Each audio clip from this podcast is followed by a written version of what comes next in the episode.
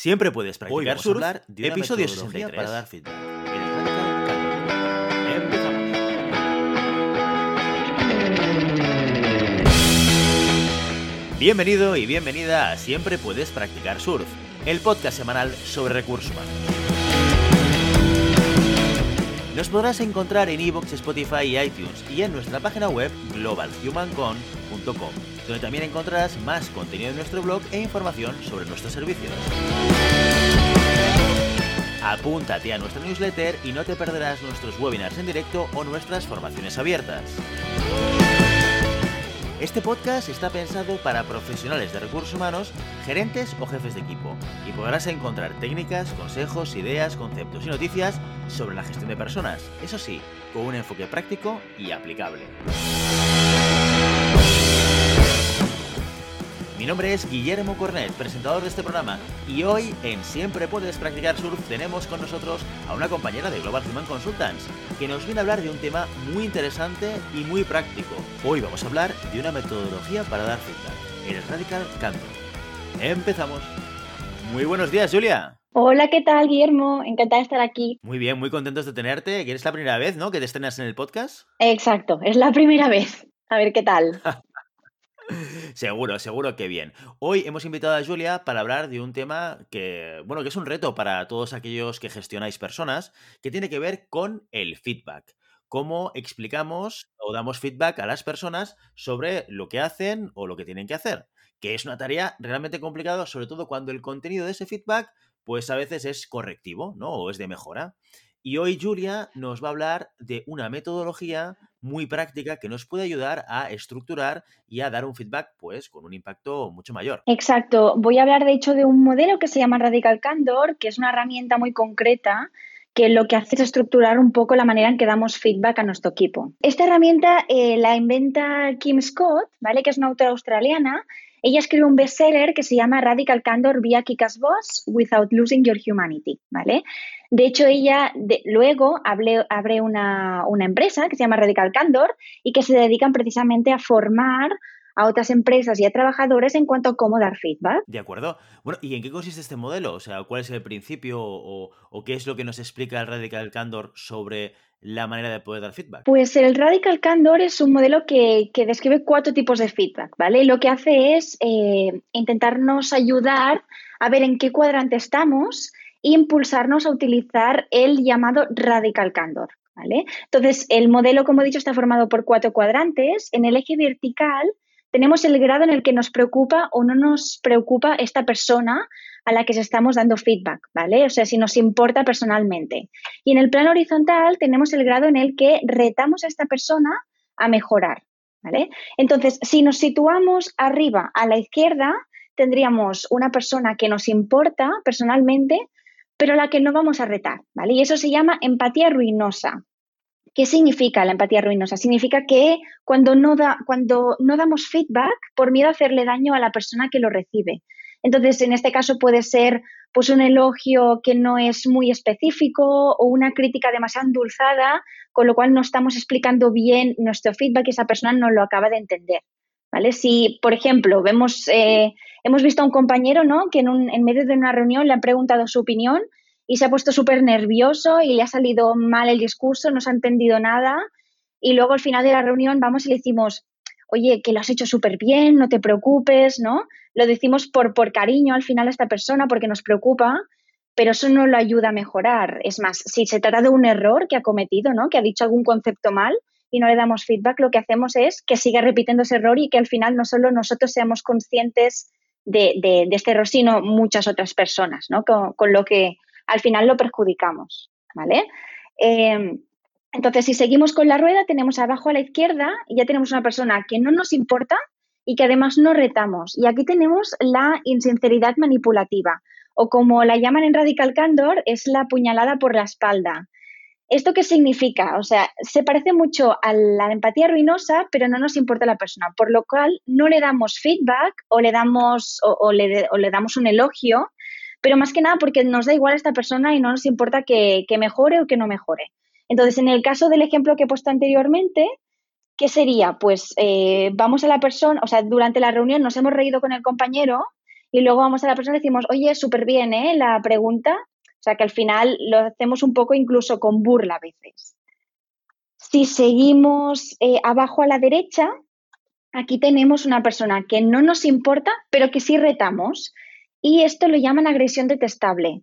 Aquí sería la puñalada por delante, porque lo que hacemos es eh, darle feedback a esa persona y desafiarlo a, que mejore, pero de una manera brusca y sin preocuparnos por esta persona. Es un comentario que nos hace con amabilidad, que no tenemos en cuenta el momento en el que lo estamos dando y que por lo tanto se suele ver como una agresión y podemos hacer daño, que no, al final no es lo que buscamos con el feedback, no todo es retar.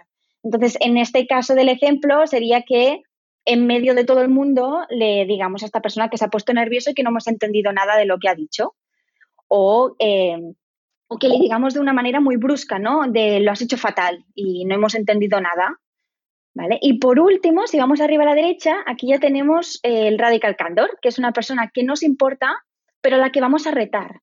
Entonces, se trata de decir aquello que piensas, eh, siendo muy honesto, pero preocupándote por la persona a quien se lo dices. Es decir, eh, pues el momento en el que estamos eh, con esta persona, cómo la vemos, por ejemplo, en medio de la reunión no le voy a dar feedback, ¿no? Voy a esperar a después, voy a esperar a ver cómo está y a preguntarle, esto es muy importante, preguntarle, oye, ¿te va bien que te dé feedback sobre cómo ha ido la reunión?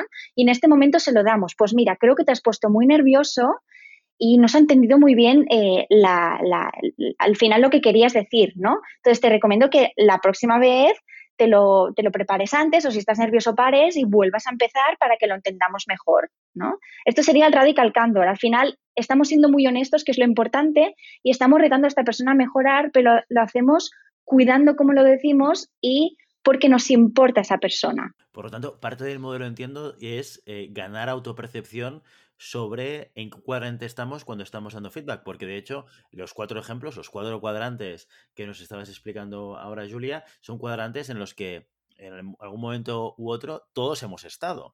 Y, y al final lo que nos están diciendo es, ojo, porque en cualquiera de ellos, ya sea cuando pegas una puñalada trapera por detrás o por delante, o cuando eres excesivamente positivo eh, con una persona porque te preocupa, ojo porque también estás dando feedback. me gusta mucho esa reflexión que, que hacías, que era, claro, si yo por no hacerte daño te digo que algo que, bueno, probablemente no ha salido bien, ha salido bien, lo que hago es motivar a que tú repitas la conducta. O sea, el día de mañana, cuando tengas otra presentación, pensarás, hombre, si el otro día me dijeron que esto que yo había dicho estaba bien, ¿qué es lo que voy a hacer?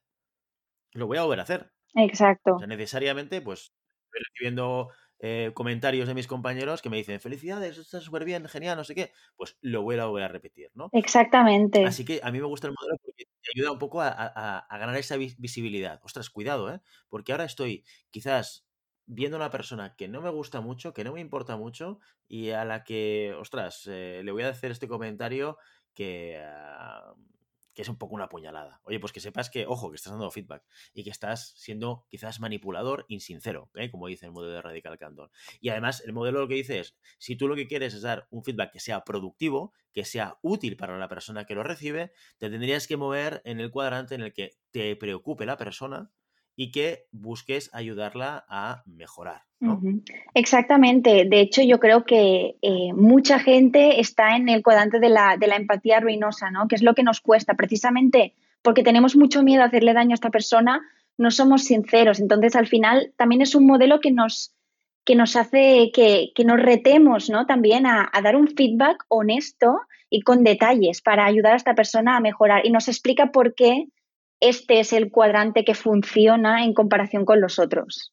Perfecto, perfecto. Oye, pues, eh, Julia, antes de marcharnos, yo creo que el modelo queda, queda muy claro y, eh, y, desde aquí recomendamos a todo el mundo que se pueda hacer con el libro de Kim Scott. Exacto.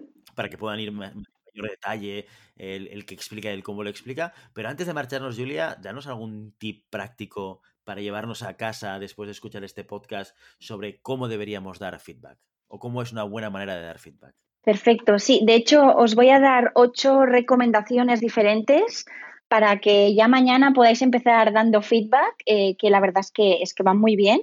Eh, la primera sería, por ejemplo, hablar desde el yo. ¿Cómo sería hablar desde el yo? Si yo que, considero que una persona, mi compañero, me ha contestado mal, en vez de decirle, oye, eh, me has contestado mal hoy en la reunión, puedo decirle, oye, he percibido que me estabas contestando mal, ¿no? Al final, como estoy hablando desde el yo, él no puede, em, no puede decirme que yo no he sentido que me ha hablado mal, ¿no? Porque es mi percepción sobre esta situación eh, y de esta manera no se siente tan atacado o no se, no se va a intentar justificar de la misma manera que sí lo sentencio de es que me has hablado mal y esto ayuda a que sepa pues cómo se puede comunicar conmigo o qué tipo de cosas me pueden sentar mal, etcétera. ¿Vale? Eh, luego, otra, otra cosa es no confundir el feedback con, dar una orden, que eso nos pasa mucho, que al final nosotros damos feedback para ayudar a esta persona a mejorar, pero no deja de ser algo subjetivo, ¿no? Algo que nosotros hemos visto y que creemos que esta persona puede mejorar, pero esta persona eh, tiene todo el derecho del mundo a decidir si quiere utilizar este feedback que le has dado o no. Bueno, y justo lo contrario también, porque a veces confundimos el, el querer dar una orden y damos un feedback al final. O sea que también eh, a veces sucede lo contrario, ¿no? Hay personas en las cuales pues diriges dentro de tu equipo que en un momento determinado tienes que decir cómo tienen que hacer las cosas, ¿no? Y es una, una, orden, y pongo orden como entre comillas, porque parece que el concepto de dar órdenes esté como desfasado en el tiempo, ¿no? Pero sí que es cierto que a, lo mejor hay veces que tienes gente en tu equipo a la cual le tienes que guiar muchísimo más, que no solamente darle un feedback, decir, oye, esto hay que hacerlo de esta manera concreta.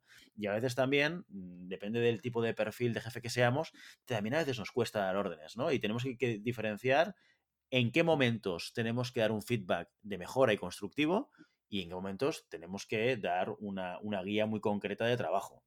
Exactamente, me parece una, una, buena reflexión. Al final, diferenciar cuando estamos dando feedback, ¿no? que en, en, entonces esta persona puede escoger si utiliza este feedback o papelera o cuando le estamos dando una orden sobre que algo se tiene que hacer de una manera determinada. Perfecto.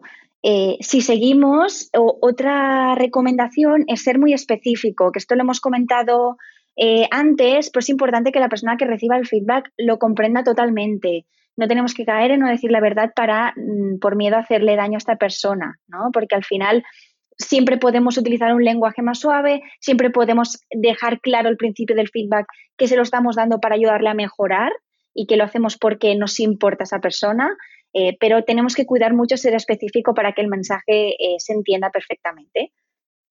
Luego, eh, también lo he comentado antes, pero lo vuelvo a repetir porque es muy importante, hay que preguntar si esa persona quiere recibir feedback antes de darlo. Hay momentos y momentos. si en un momento me pillas agobiada, quizá no voy a tener la mejor recepción de ese feedback del mundo, ¿no? Entonces, hay que ver si esa persona está en el momento de recibir un feedback y de poder asimilarlo. Entonces, preguntarlo al principio es, una buena manera para preparar a esta persona también a escuchar. Luego, juzgar a las acciones y no al individuo. Esto es muy interesante, ¿vale? Porque el comportamiento es cambiable, pero el individuo es inamovible. Entonces, em, si, por ejemplo, le digo a alguien, eres muy lento trabajando, em, lo estoy acusando a él de lento, ¿no? Pero si en cambio le digo, en este proyecto tu trabajo ha sido lento, yo estoy, eh, yo estoy eh, culpando a su comportamiento de que el proyecto se haya acabado más tarde de, la deadline y esto se puede cambiar y esto se puede mejorar. Y es mucho mejor dar feedback de esta manera que acusar a esta persona de ser lenta en, en general, porque esto ya es muy difícil de cambiar. Luego podríamos, eh, también es importante utilizar información que conocemos y no la que nos ha llegado de otras personas, ¿vale? Las otras personas ya le darán su feedback, pero al final una persona se siente súper atacada cuando alguien le dice, es que lo hemos hablado con toda la oficina y consideramos que tendrías que mejorar esto, ¿no? Es importante hablar de lo mismo desde el yo, eh, porque al final esta persona lo va a percibir más como algo, una recomendación que le estás dando tú y se va a sentir mucho menos atacada y eh, luego no darlo en un momento de estrés o de enfado, también es, lo que hemos comentado antes de la situación, no solo en qué momento está la persona que va a recibir el feedback, sino en qué momento estamos nosotros, ¿no? El feedback es para ayudar a esta persona, no es una bronca por algo mal hecho. Entonces, si vamos a echar una bronca, no es un feedback. El feedback lo damos en otro momento, eh, desde la tranquilidad y desde intentar ayudar a esta persona a mejorar. Y por último, la última recomendación, evitar generalidades como el nunca, el siempre, poco, mucho, etcétera, ¿vale?